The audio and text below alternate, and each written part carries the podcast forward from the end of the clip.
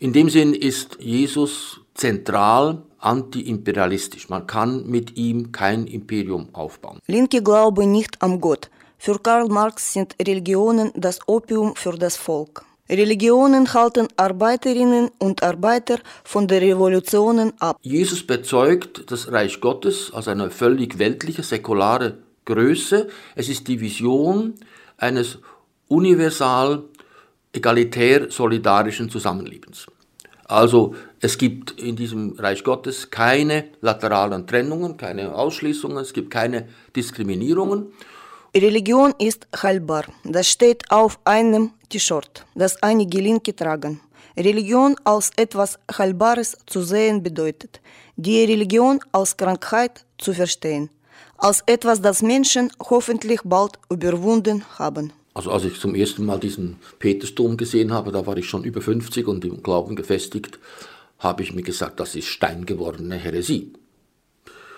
Und der Helder Kamera, über den ich ja gearbeitet habe, hat ja mal geträumt davon, dass vielleicht im Zweiten Weltkrieg doch eine die andere Bombe hätte auf den Vatikan fallen können und das ganzen Spuk ein Ende machen. Dann hatte sie gesagt, ja, da hätte auch nichts genützt, da wäre der Rockefeller gekommen und hätte alles noch schöner äh, aufgebaut. Ich bin Alan und ihr hört Palefon. Heute beschäftigen wir uns mit der Frage Religion und Sozialismus. Geht das zusammen? Seit sehr langem ist Atheismus ein Teil von linken Bewegungen. Trauriger Höhepunkt war diese systematische Gewalt gegen Kirche und Priester in der Zeit des Stalinismus. Sozialismus und Christentum. Passt das wirklich nicht zusammen? Nein, sagen religiöse Sozialistinnen und Sozialisten. Der christliche Glauben lässt sich sehr gut zusammenbringen mit Kapitalismuskritik. Und da habe ich dann eben zum ersten Mal vielleicht entdeckt, dass das Zentrale im, im Neuen Testament oder im Zweiten Testament das Reich Gottes und seine Gerechtigkeit ist und nicht nur ein, ein Christus, zu dem man dann ein persönliches Verhältnis haben kann.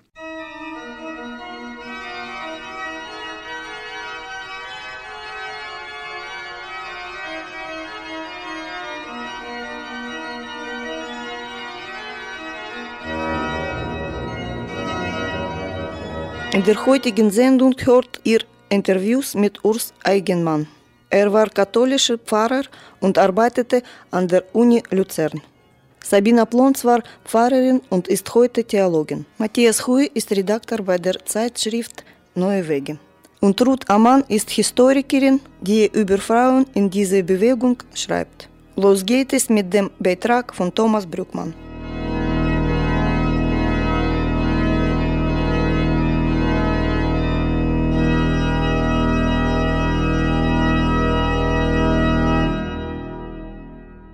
Ja, man könnte natürlich sagen, dass eigentlich die, äh, das Christentum und äh, aber nicht nur das Christentum, sondern eben auch das Judentum, auf dem ja letztlich äh, das Christentum beruht, Vorläufer und Inspiration für die sozialistische und die Arbeiterbewegung und, und ähnliche Gruppierungen dann in der Neuzeit und in der Moderne äh, gewesen ist. Sabine Plonz. Ich bin evangelische Theologin, äh, habe das Studium absolviert mit einem großen Interesse und einer Neugier für Fragen, die ja schon auch äh, mit dem christlichen Engagement für Frieden, Gerechtigkeit, Schöpfungsbewahrung und ähnlichen Dingen zusammenhängen und bin dann in der Kirche angefangen als Pastorin, habe viele Jahre in der Bildungsarbeit in verschiedensten Feldern da Tätigkeiten ausgeübt und auch einen ziemlichen Schwerpunkt gehabt in äh, internationalen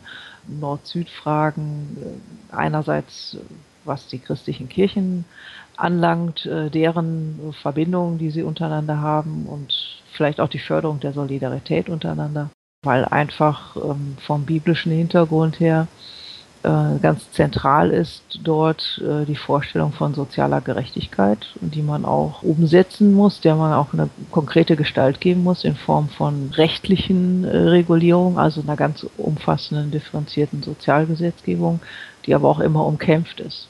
Und auch der Gedanke der Menschenrechte oder eben tatsächlich einer, einer parteilichen Position für die Gruppen in der Bevölkerung, die benachteiligt sind oder die schlechtere Chancen haben, ihr Leben zu verwirklichen. Das sind ja alles zentrale biblische Themen.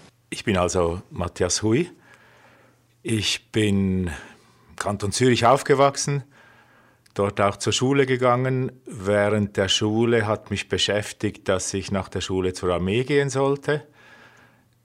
Dann habe ich dann damals, das war in den 80er Jahren, die Armee verweigert. Das war ein, etwas Wichtiges in meiner Lebensgeschichte. Hat mich unter anderem auch zum Theologiestudium gebracht wahrscheinlich. Ich habe also Theologie studiert in Zürich, in Bern dann später. Hier habe ich abgeschlossen, zwischendurch mal noch ein Jahr in Berlin, damals in Ostberlin, der DDR. Und wie bist du zur Kapitalismuskritik, Sozialismus, sozialistischen Idee zum Marxismus gekommen? Wie ist das passiert? Das waren natürlich zuerst Gefühle, was gerecht ist und was ungerecht ist. Ich habe da wahrscheinlich in meiner Umwelt einiges mitgekriegt, obwohl meine Eltern sehr bürgerlich waren. Also mein Vater zum Beispiel war Mitglied der FDP, meine Mutter nicht. Sie war bestimmt sehr viel offener, aber ich würde sagen, ich habe äh, ja in meinem bürgerlich-liberalen Kontext einiges mitgekriegt, das mir so ein bisschen die Augen geöffnet hat. Aber allerdings hatte ich damals wahrscheinlich als Kind das Gefühl, alle leben so wie wir, die Welt ist gut, die Schweiz ist gut. Und umso krasser waren dann erste Eindrücke von Ungerechtigkeit, wenn ich, als ich mal in Paris war und dann plötzlich gesehen habe, es, es stimmt ja gar nicht, es leben gar nicht alle Leute so wie wir. Es gibt Leute, die auf der Straße äh, leben, kein Dach über dem Kopf haben. Das war so ein, ein sehr äh, prägender Eindruck. Jesus hat sich ja in der jüdischen Tradition hat er das Reich Gottes und seine Gerechtigkeit bezeugt als eine andere Vision für die Gestaltung der Welt und er hat das bezeugt im Imperium Romanum. Und das hat ihn das Leben gekostet. Also die haben entdeckt, die Römer, da ist jemand da, der eine Vision äh, vertritt, die ihre eigenen Grundlagen äh, untergräbt. In dem Sinn ist Jesus zentral antiimperialistisch. Man kann mit ihm kein Imperium aufbauen. Das römische Reich ist dann untergegangen und später sind andere Reiche gekommen, das spanische Reich, das britannische Reich oder und dann die Pax Americana, die ja von den Amerikanern selbst als das bezeichnet wird. Und was wir jetzt haben, ist so etwas wie die Pax Capitalistica. Für jemanden, der sich auf den Jesus der Bibel beruft und das ernst nimmt, ne, ist konstitutiv eine antiimperiale Haltung. Urs Eigenmann ist ehemaliger katholischer Pfarrer. Sein Amt bei der Kirche hat er jedoch nach einigen Jahren wieder an den Nagel gehangen. Lange hat er das Wort zum Sonntag im Schweizer Fernsehen geleitet, jetzt arbeitet er freiberuflich bei der Kirche und ist Lehrbeauftragter bei der Uni Luzern. Ich bin 1946 in Bern geboren unter damals ökumenisch nicht sehr erfreulichen Bedingungen, also wir waren eine, wirklich eine kleine Minderheit von 10, 15 Prozent. Habe dann äh, Theologie studiert in äh, Luzern und Münster, Westfalen, 1968, man merke sich das Datum, war ich für zwei Jahre in Deutschland. Habe dann bei einem Schüler von Karl Rahner, also von der Transzendentaltheologie hier kommend, eine Arbeit geschrieben. War dann vier Jahre Vikar in Basel und bin dann zurück an die Universität Fribourg zur Promotion und habe da eine Dissertation geschrieben über den brasilianischen Bischof Dom Helder Gamara. Und ich ging dann weiter in die Pastoral, war dann 13 Jahre Pfarrer und Dekan und was, was man alles so macht. Und habe dann einen Bruch gemacht mit 50, habe mich dann nur noch teilzeitlich anstellen lassen und habe dann publiziert und hatte noch einen Lehrauftrag an der Universität äh, Luzern. Diese ursprünglich, dieses ursprüngliche Christentum hat sich dann aber eben im vierten Jahrhundert verkehrt, in, man muss sagen, in sein Gegenteil, weil nun plötzlich mit Berufung auf denjenigen, der Opfer des römischen äh, Imperiums geworden ist, sich diese Kirche, die sich darauf beruft, mit dem römischen Reich einlässt und zur Stabilisierung dieser Verhältnisse beiträgt. Und da kann man eben mit Franz Hinkelammer sagen, ähm, dieser Christ, sogenannten Christianisierung des Imperiums entsprach eine Imperialisierung des Christentums. Das Christentum wurde verdreht in eine Christenheit, die von dieser Welt ist. Und im, äh, äh, man kann dann sagen, im Laufe der Geschichte waren, ist das die eigentliche Konfliktlinie die man immer wieder feststellen kann zwischen dem, wie ich das nenne, prophetisch-messianischen Christentums, das das authentische Christentum ist, vorkonstantinisch kann man das auch nennen, und dann der imperial und später kolonisierenden Christenheit, die eben die Verhältnisse hier stützt und höchstens religiöse Verklärungen und Dekorationen liefert.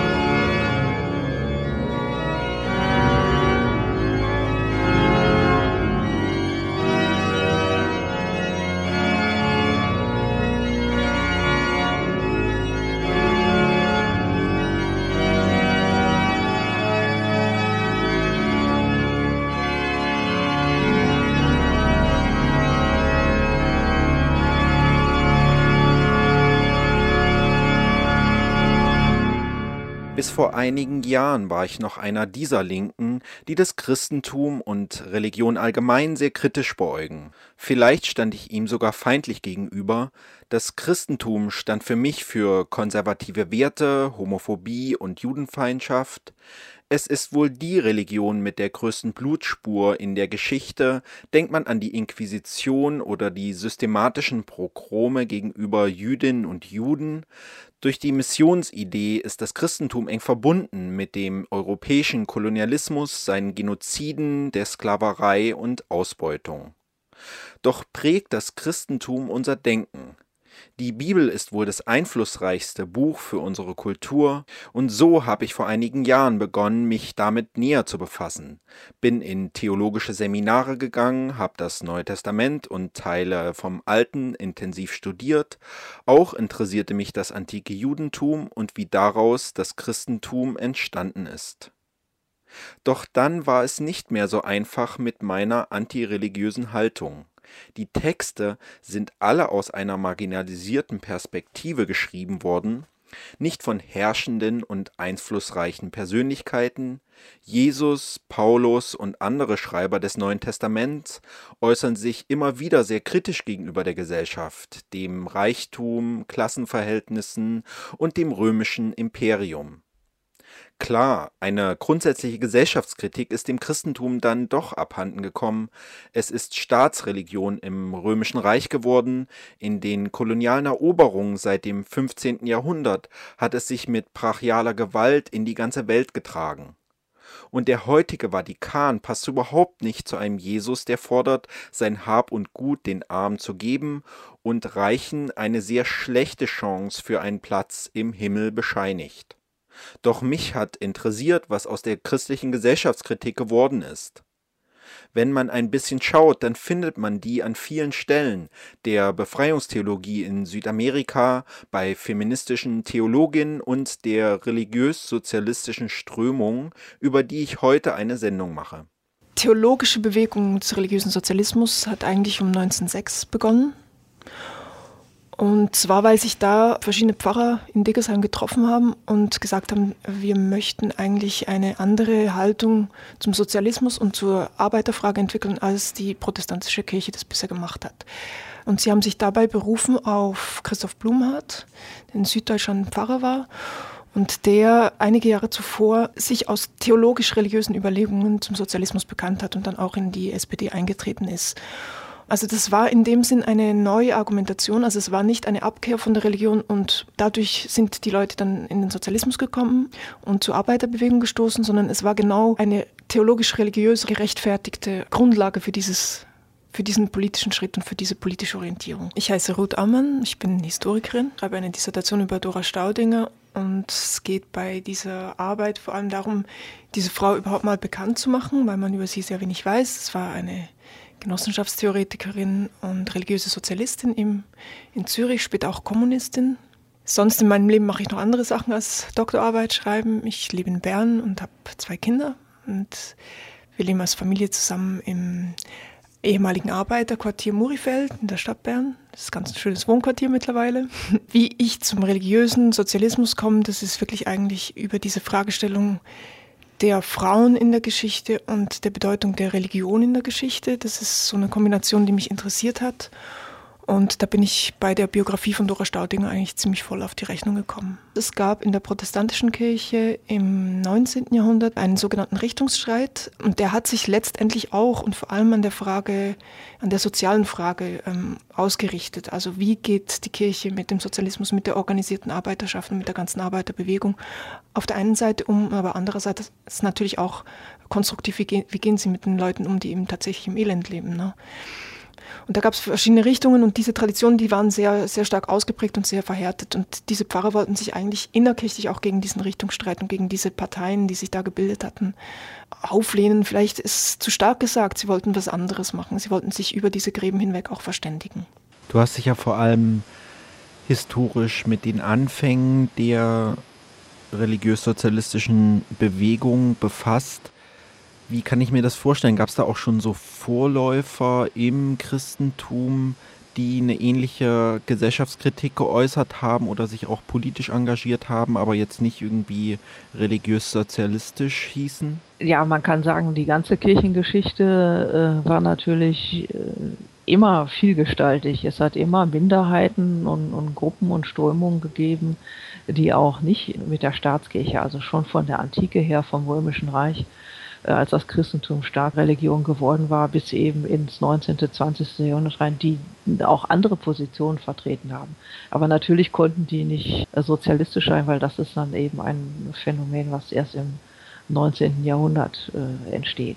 Aber wir können ja, wie gesagt, in, in fast allen Epochen Bewegungen ausmachen, die sich daran gestört haben, dass äh, die Kirche mit den Mächtigen ist. Äh, wir haben in, zum Beispiel in der Zeit der Reformation, also Anfang äh, des 16. Jahrhunderts, die Bauernaufstände gehabt in vielen Regionen im, im Deutschen Reich, aber eben auch darüber hinaus, ähm, wo auch schon religiös und mit biblischen Ideen argumentiert wurde, auch von den Bauern selber in den Forderungen, die sie gestellt haben gegenüber äh, dem Adel und dem Klerus und die gesagt haben, ja, die Bibel selber gibt uns eigentlich das Recht. Wir brauchen unsere Produktionsmittel, wir, wir dürfen nicht unterdrückt werden durch diese extrem hohen Abgaben, also sprich Steuern, äh, die wir zahlen müssen.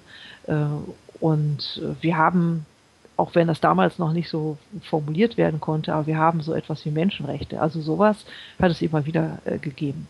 Und aber natürlich erst mit dem ähm, mit dem Marxismus und, und seinen geistigen Vorläufern seit der Französischen Revolution konnte das dann auch mit äh, philosophischen und mit sozialwissenschaftlichen äh, Methoden und Ansätzen auch ausgedrückt werden. Und da gab es einzelne äh, Christen, oft waren dass eben, weil ja die meisten Menschen nicht gut gebildet waren oder fast überhaupt keine Schulbildung hatten, oft waren das dann eben auch die Theologen, die sich auch schon sozial engagiert haben. Das Bewusstsein aber, dass man das als Gesellschaftskritiker tut, das hatten nur sehr wenige. Also alles, was ich äh, kenne, ist eine exklusiv, äh, ist das eine exklusiv männliche äh, Bewegung und also sowohl damals gewesen, was natürlich in den damaligen Verhältnissen noch forciert wurde, weil zum Beispiel in Deutschland oder in Preußen Frauen sich politisch gar nicht betätigen durften bis äh, Anfang des äh, 20. Jahrhunderts. Und natürlich die studierten Theologen alles Männer waren und die sind die Wortführer äh, gewesen auch in dieser Bewegung. Und insgesamt aber auch bis heute linke Gruppen, linksintellektuelle Gruppen, sowohl im christlichen als auch im nicht christlich-sozialistischen Milieu, sind nach meiner Wahrnehmung extrem männlich dominiert und von daher spielt die Geschlechterfrage keine Rolle, weil sie diese Frage nicht stellen brauchen, weil es eine androzentrische, also eine äh, Sicht ist, in der eigentlich die männliche Perspektive auf die Welt und das eigene Leben und auch auf die politischen Fragen verallgemeinert wird und diese Geschlechter Differenzen und auch Hierarchien und Kämpfe äh, werden eigentlich nach meiner Wahrnehmung gar nicht äh, thematisiert. Und das schließt natürlich Frauen aus, ähm, sowohl intellektuell als auch als, als Menschen, sich da zu engagieren. Es gab auch in dieser religiös-sozialen Bewegung immer wieder Brüche und ähm, Auseinandersetzungen und die haben immer zwischen Theologen stattgefunden. Das war eine Aufgabenteilung, ganz einfach, weil die Frauen auch nicht Theologie studieren konnten und auch nicht Pfarrerinnen werden konnten. Und das, also die waren da draußen, ne? das war überhaupt nicht ihr Interesse.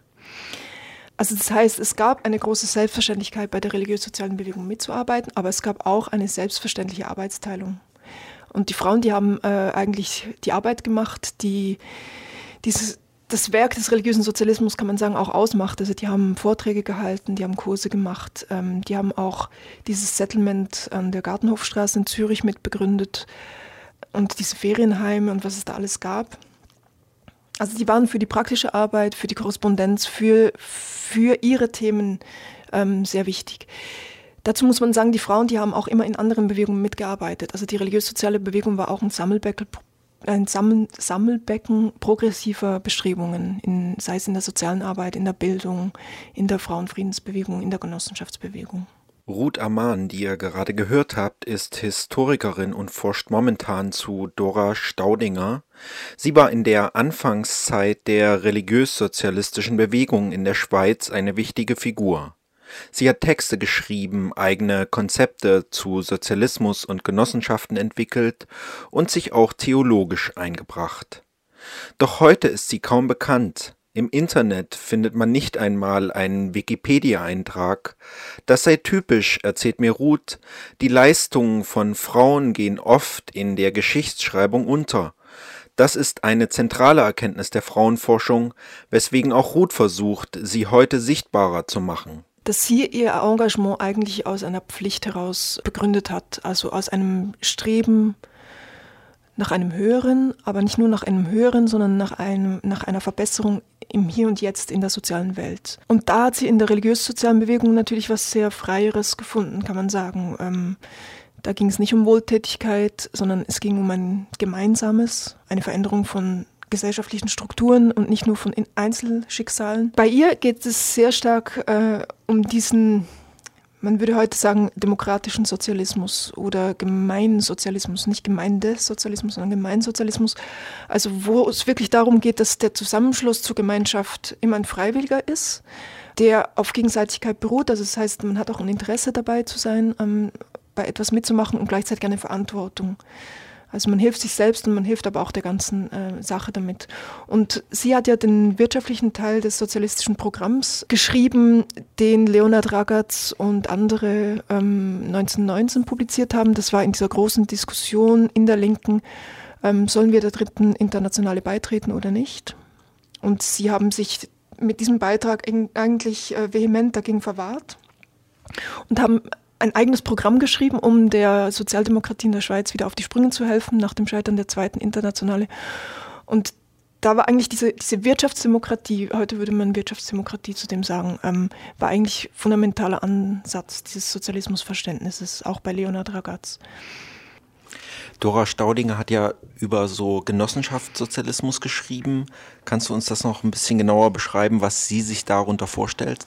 Also in ihrer Analyse war es so, dass das Privateigentum an Grund und Boden eigentlich das ist, was gewisse Schichten und Kreise über andere privilegiert und macht, dass andere Leute immer Konsumenten bleiben müssen, also Wohnungskonsumierende und dass dort eigentlich die Ausbeutung stattfindet. Und die Idee des Gemeinsozialismus war natürlich, diesen Boden wieder in gemeinschaftlichen Besitz zu bringen. Und zwar auch nicht einfach in staatlichen Besitz, sondern der Staat hätte dort höchstens eine verwaltende Funktion. Also Boden gehört allen. Das ist die, die, die Grundmaxime. Und es kann niemand Gewinn erzielen aufgrund eines Bodenbesitzes.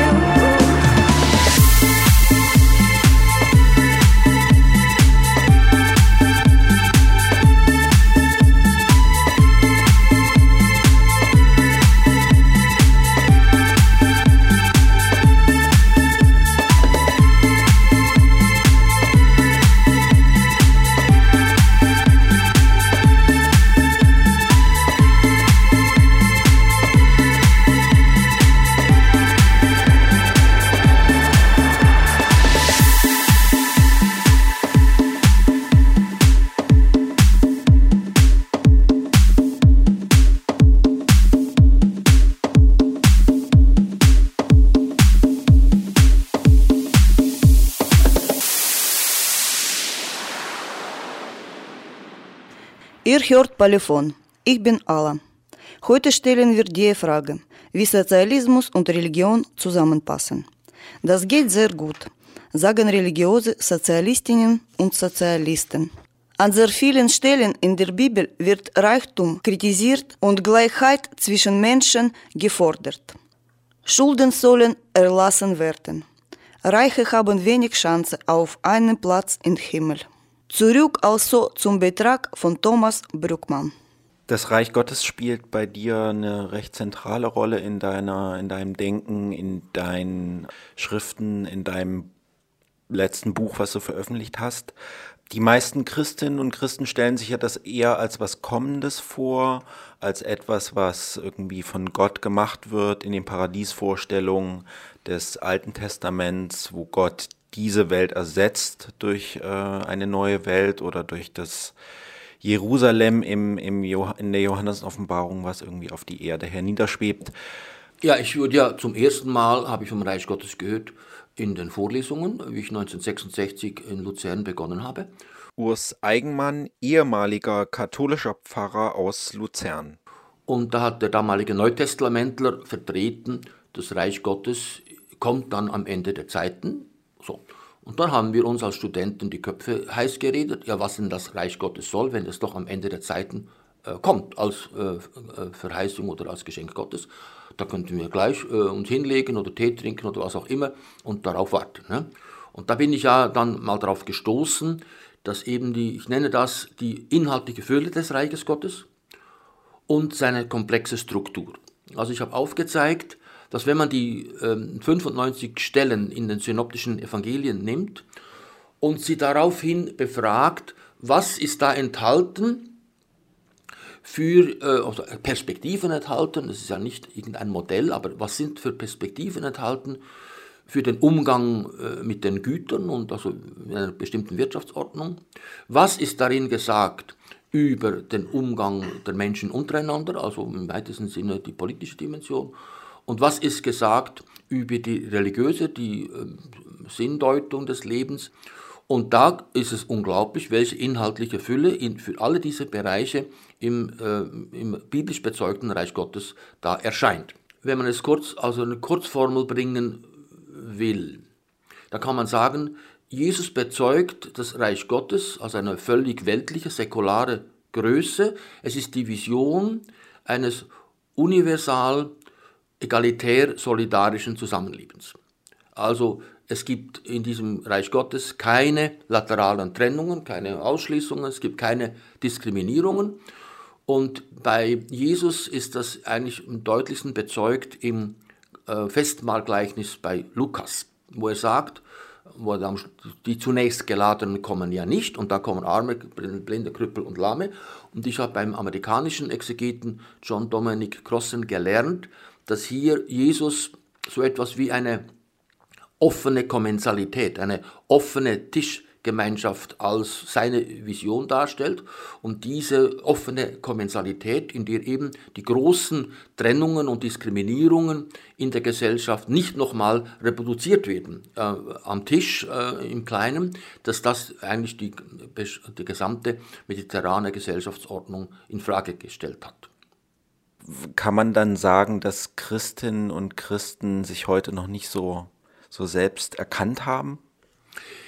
Ja, das ist ja eigentlich die Krux, eben dass die, der Mainstream der Kirchen, müsste man schon sagen, äh, orientiert sich eben an dieser äh, verkehrten Christenheit. Also es ist eine nachkonstantinische Konzeption und alle, die auf den Ursprung zurückgegangen sind, die sind entweder marginalisiert worden oder, wie das im Fall der Theologie der Befreiung geschehen ist, wurden bekämpft. Mich hat mehr interessiert, auf welche Bibelstellen sich religiöse Sozialistinnen und Sozialisten eigentlich beziehen.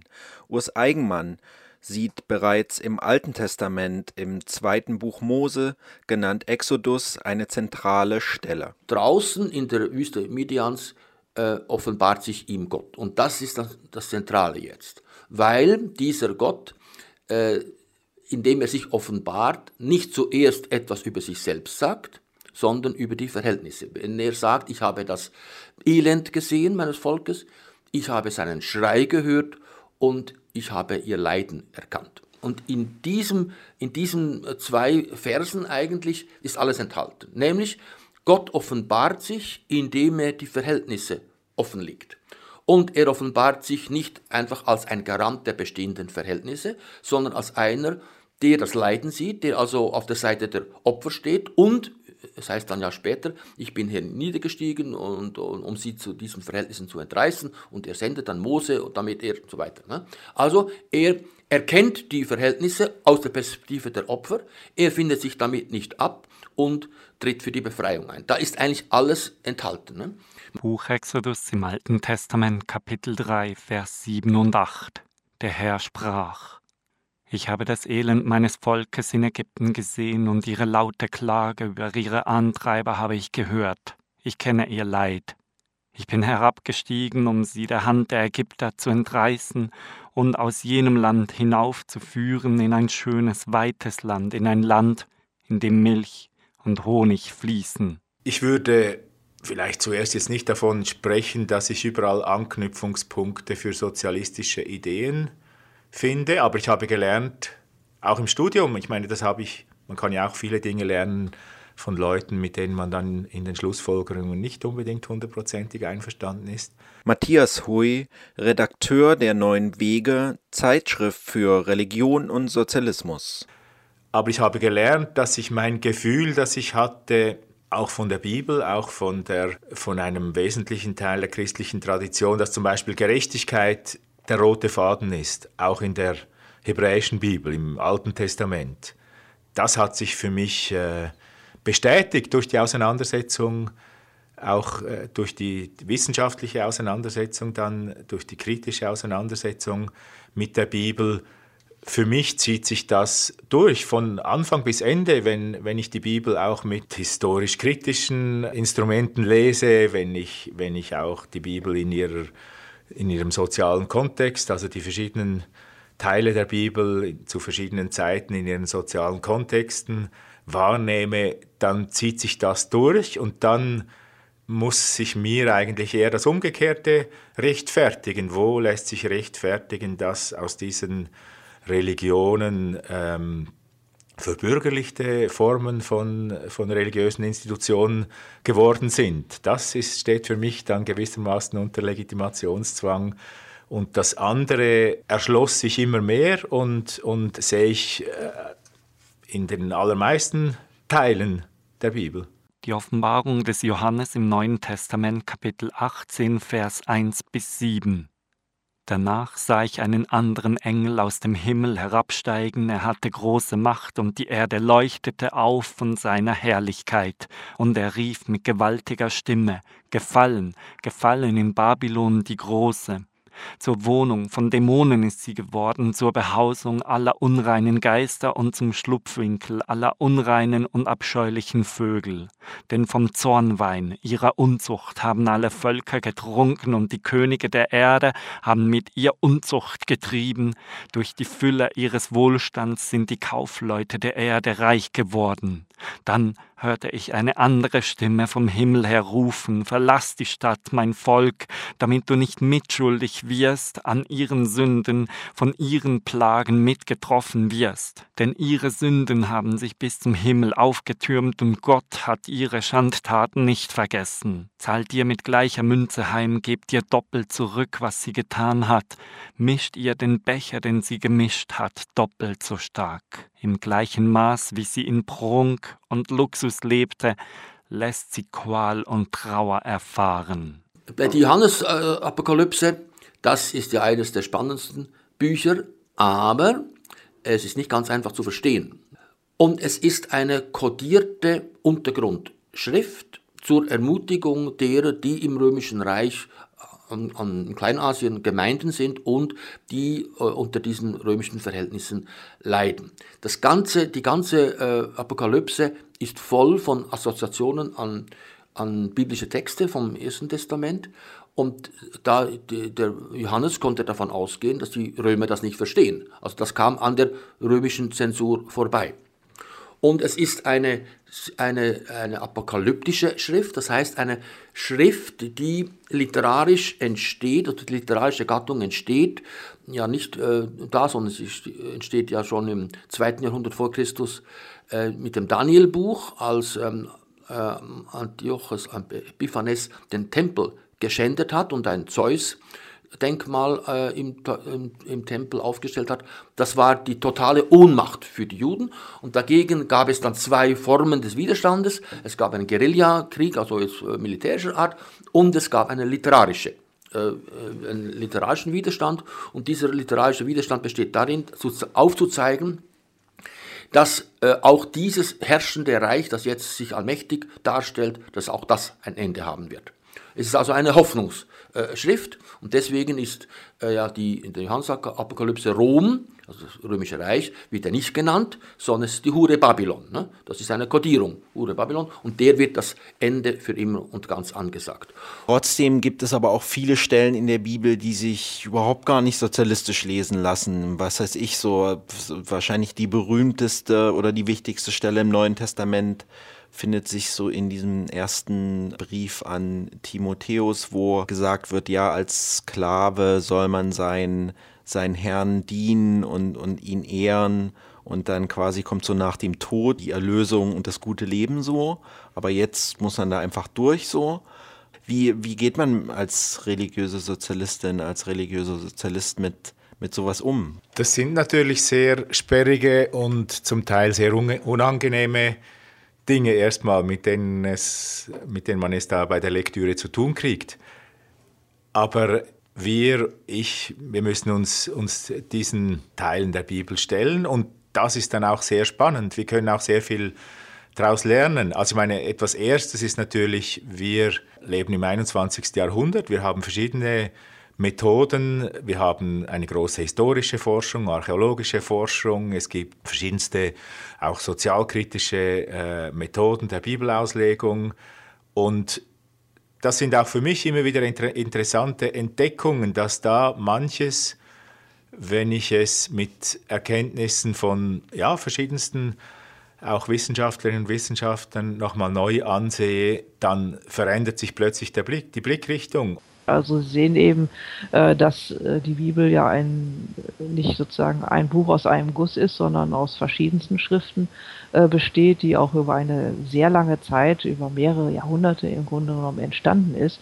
Und da drückt sich nicht nur eine einzige Weltsicht oder Auffassung aus, sondern all diese Texte und gerade diese Briefe, an die du jetzt erinnert hast, die stehen natürlich nicht nur in einem, also inneren Zusammenhang, in einer Diskussion zwischen den Angehörigen äh, der jüdischen Gemeinden oder der frühchristlichen Gruppen, sondern sie stehen ja auch in einem politischen, ideologischen, äh, ökonomischen Kontext und auch in der Einschätzung der Machtverhältnisse äh, ihrer Zeit. Also diese Briefe die am Ende des ersten Jahrhunderts nach Christi Geburt entstanden sind, äh, die sind schon stark beeinflusst von der Moral und, und den äh, herrschenden Auffassungen im, im Römischen Reich. Und da sind eben die Hierarchien äh, klar festgelegt, die sozialen Hierarchien. Dagegen nahm unsere Brüder fort und Brot hatten wir keins. Drum legten wir die Arbeit still, komm Leute, reiht euch ein. In Russland war der Krieg schon aus, die Macht, die war beim Volk.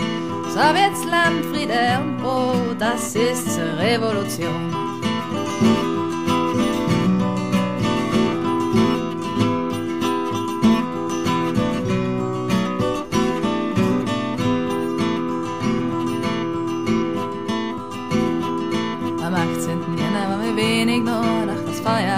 Gelegt. Bald waren wir eine Dreiviertelmillion, das Land war lahmgelegt. Wer kämpfte Tag, wer kämpfte Nacht für die Räterepublik? Kanonen machten uns nicht Angst, den Arbeitern von Wien.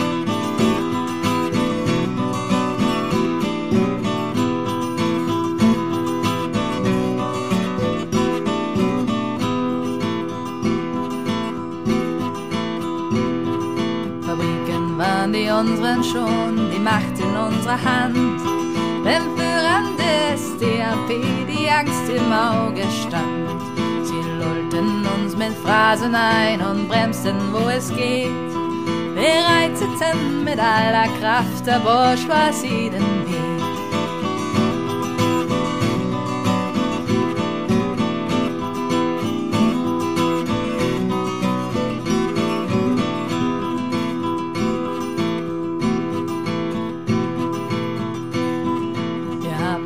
Vieles schon erzählt und wir haben euch geglaubt.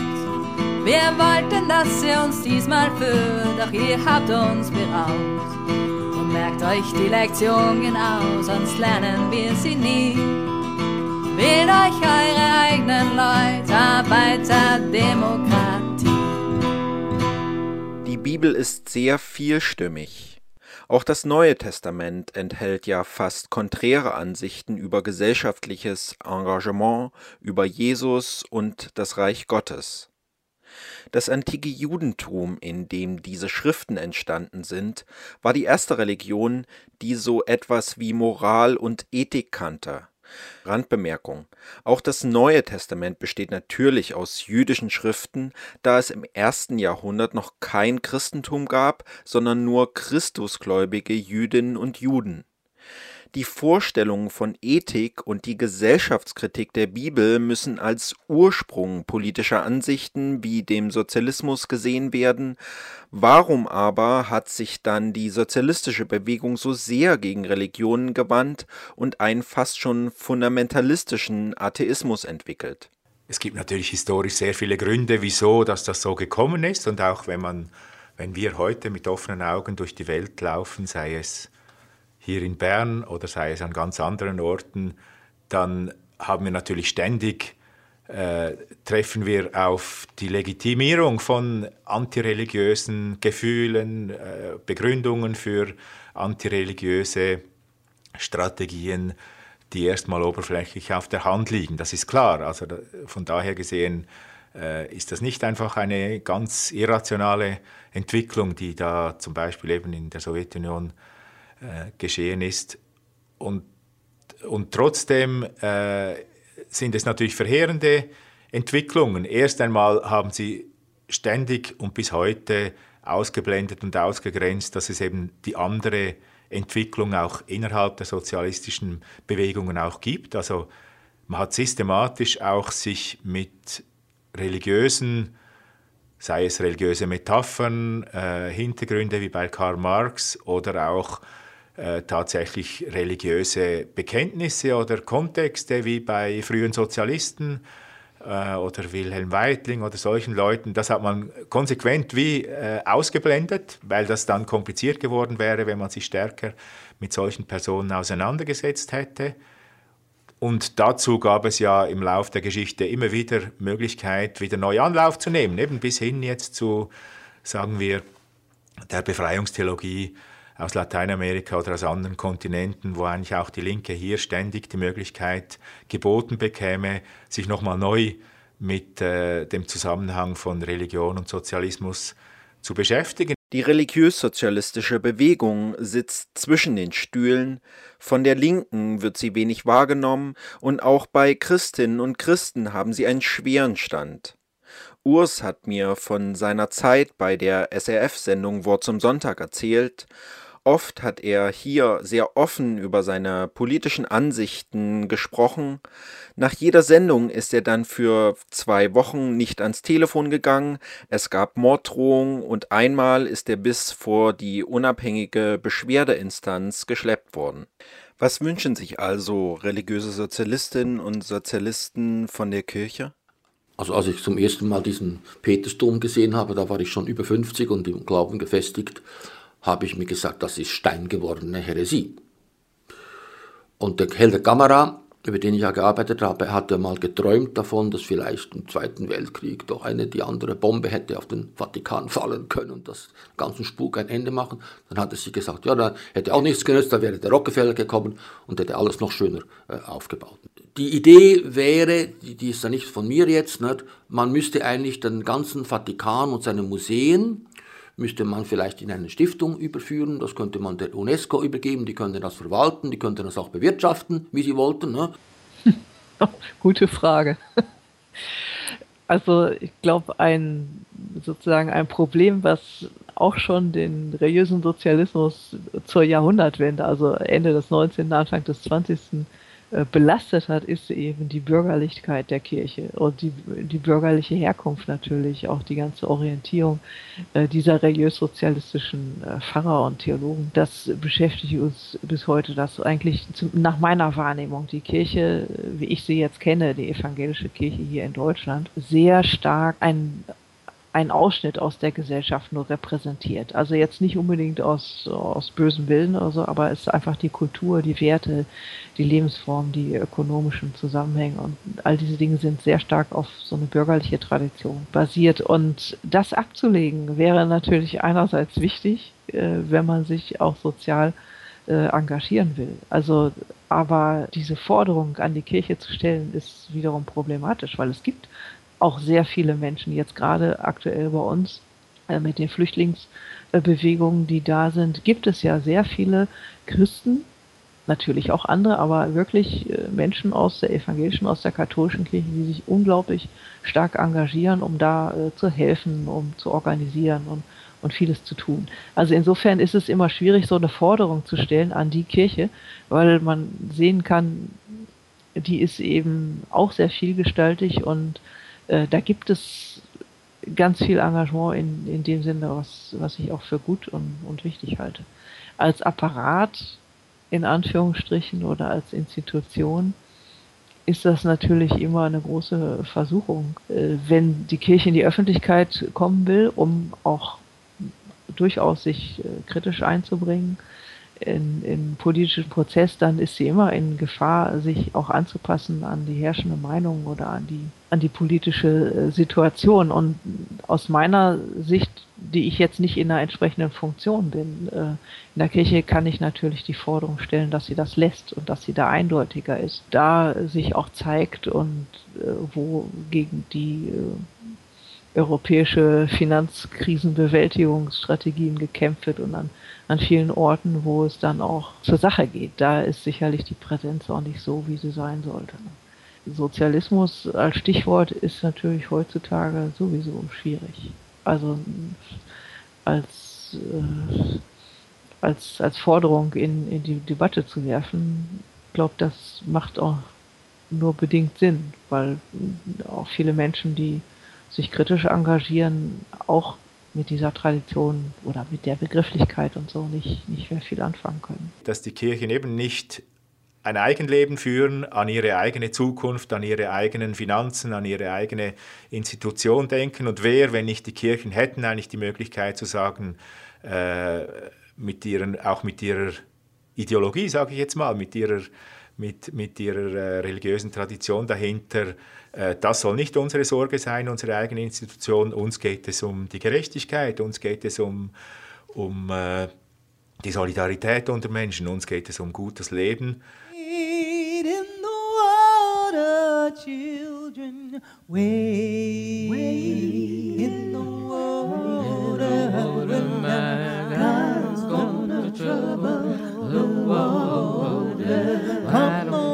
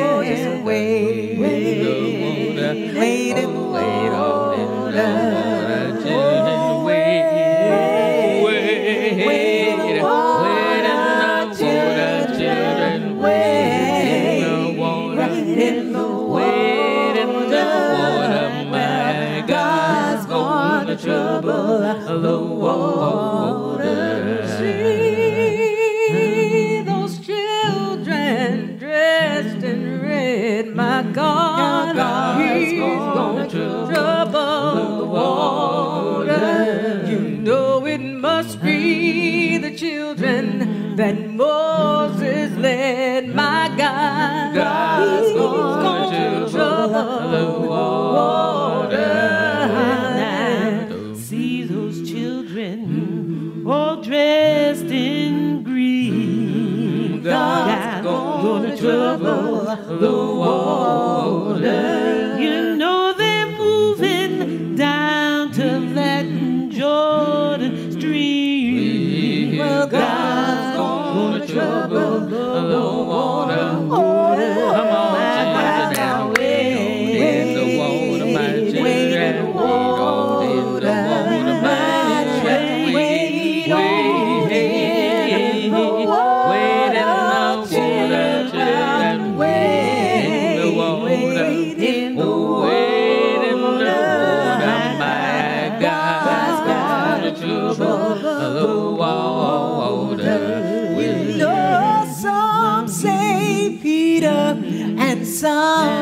Paul.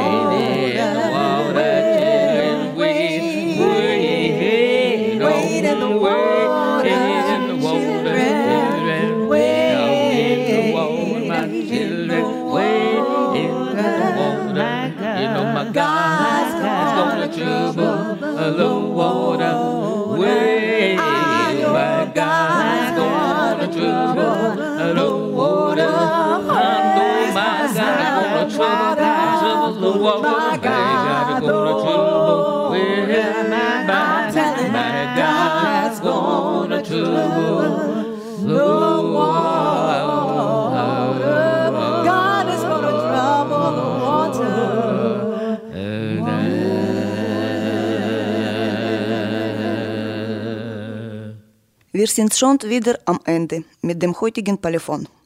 Mit dabei waren Urs Eigenmann, Sabina Plons, Matthias Hui und Ruth Amann. Diese Sendung, wie auch alle anderen Palefon-Sendungen, könnt ihr auf unserer Webseite nachhören.